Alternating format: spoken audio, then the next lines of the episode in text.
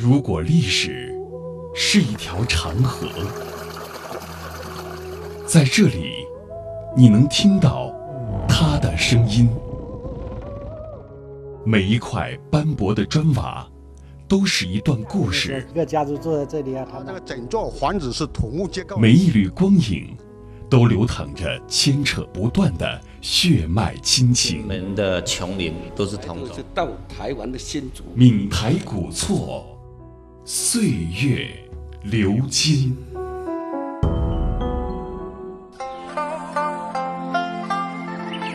二仪楼坐落于福建漳州市华安县仙都镇大地村，建于清乾隆五年（一七四零年），一七七零年落成，前后建造历时三十年。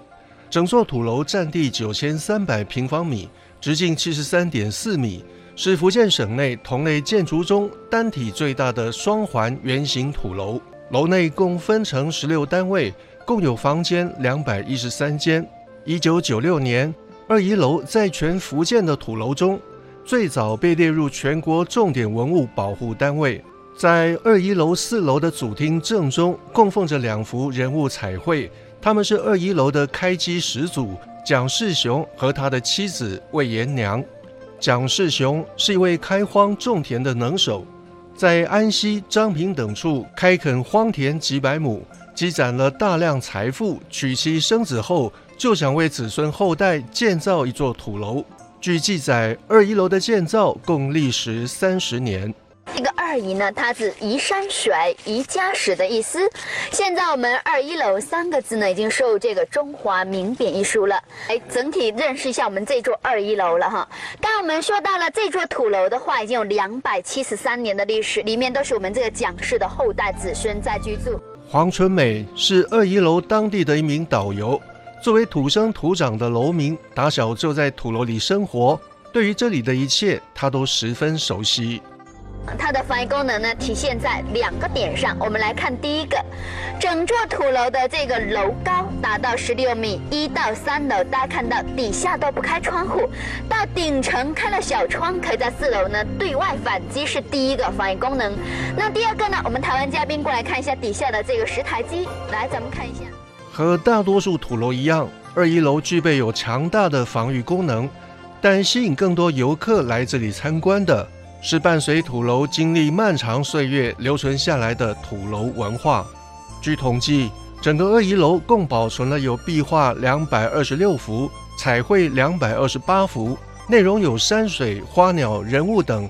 不仅在土楼房间外壁上，在居住的房间里都有这样的作品。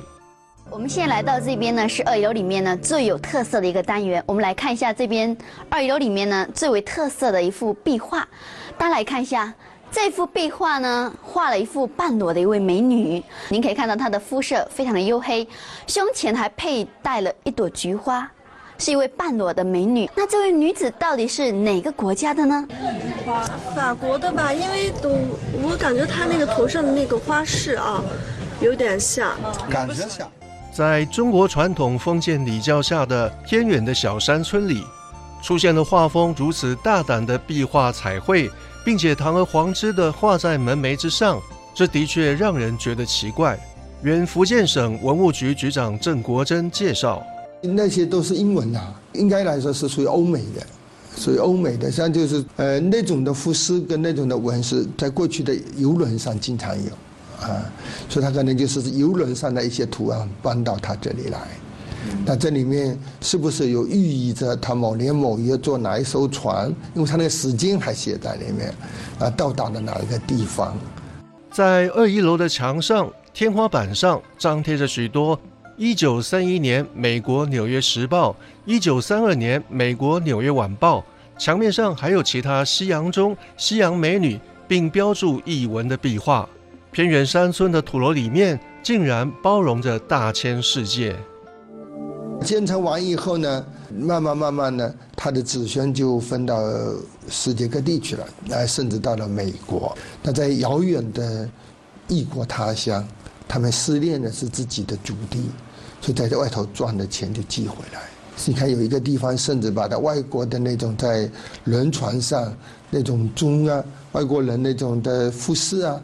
他好也装在他自己的那个阳台的那个走马道上，好像他这艘船，呃，这个当时在船上所见到的情景，把他带到了他的家一样的。建成完以后呢，慢慢慢慢的，他的子孙就分到世界各地去了，哎，甚至到了美国。那在遥远的异国他乡，他们思念的是自己的祖地，所以在这外头赚的钱就寄回来。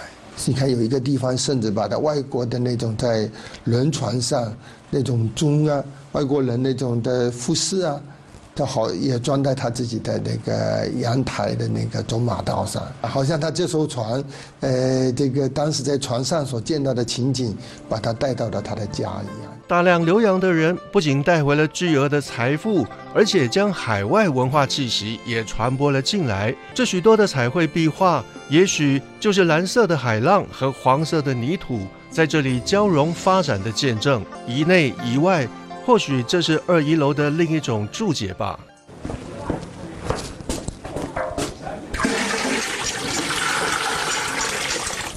这位呢是我奶奶，今年已经有八十岁了。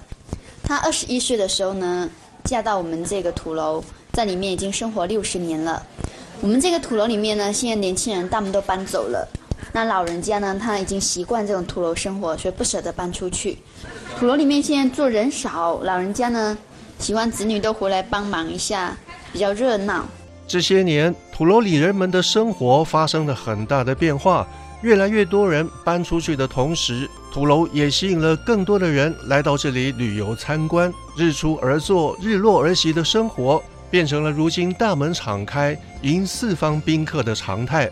这似乎是二一楼本身开放相融气质的一种延续。我希望把这个美好的东西，把我们祖先留下这份基业，把这些所有关于土楼的一些故事，把这些美好的东西都介绍给来自不同的这个游客，希望好东西能跟大家一起分享。楼民们围着圆圆的大院相邻而居，用圆的形式平等相处，比肩团聚，其乐融融。现代中国建筑师们也许并不知道，在他们研究和模仿西方单元建筑模式的时候，其实土楼里人们的祖先早在四百年前或者更早的时期都已经使用了单元居住的方式。今天这种生活依然在二一楼里得到完美的展现。二一楼楼民蒋慧婷介绍：像我们这里呢，就是属于单家独户的。一楼呢有大内院相通，然后呢四开间都有楼梯可以上来，然后二楼三楼呢它是不相通的。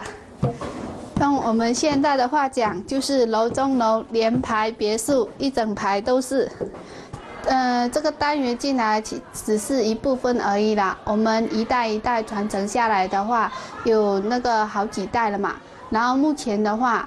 就我爸传到我爸这里的话，总的就只有六个房间。蒋世雄为六个儿子留下了六个单元的房子。从现今留存下来的各房住处来看，大小好坏基本没什么差别，以至于有的游客来到二一楼内部后难以辨认方向。二一楼楼主蒋石南说。以前进来沿的不好辨认方向嘛，所以他认这个雕花做门牌号。以前没有四字牌号嘛，呃，如果有这里面吃的西户一进来就是沿的不好辨认民事方向，所以他首先嫁进来家里面就跟他讲先看这个标识，啊，最后才认识这个标志，一套一套号都不一样，整个楼十二套都有十二个标志都不一样。大航海时代兴起的时候，福建漳州对外的交流蓬勃发展起来。